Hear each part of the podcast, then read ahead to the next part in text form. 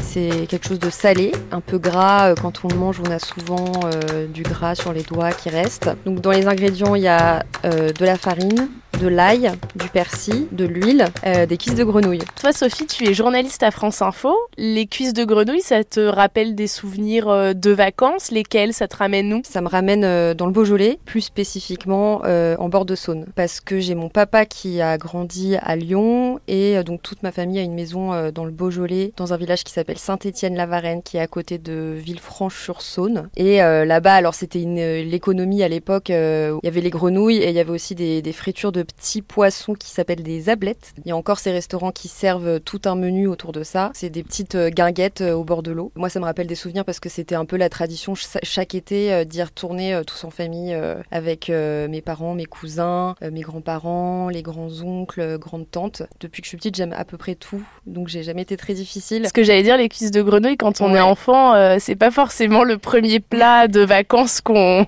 ressort comme Bah, ça. j'ai toujours aimé euh, les escargots, c'était le plat que je mangeais toujours à mon anniversaire, donc peut-être que j'aime euh, que j'aime manger des choses euh, bizarres, euh, gluantes, même si la cuisse de grenouille, si vous n'en avez jamais goûté, je trouve que ça se rapproche un peu de, du poulet au niveau de la texture, c'est très tendre. En même temps, ça a ce goût-là, donc aussi de, bah, de la rivière en fait, un autre goût particulier. C'est aussi le goût de la sauce, c'est le goût du, de l'huile et de, du persil et de l'ail, avec ce goût particulier, c'est très doux, et puis tous les souvenirs autour, c'est bah, c'est toutes les conversations à table, comme c'est un peu cet esprit guinguette, souvent c'est des restaurants un petit peu kitsch, euh, avec des napperons, euh, les petites dentelles au bord des fenêtres, euh, donc j'arrive bien à m'imaginer effectivement, ça me projette dans ces repas de famille-là. Et après, pour finir un peu en, légèreté, ils servent un, sorbet vigneron, donc c'est de la glace de cassis avec du mar, de Beaujolais. C'est un peu comme le trou normand, mais du Beaujolais, pour digérer un peu tout ça, quoi. Mais oui, voilà, le goût, les recettes, même si là, c'est plutôt un plat qu'on mange au restaurant. On se rassemble autour de ce repas qui souvent dure plusieurs heures. Merci Sophie.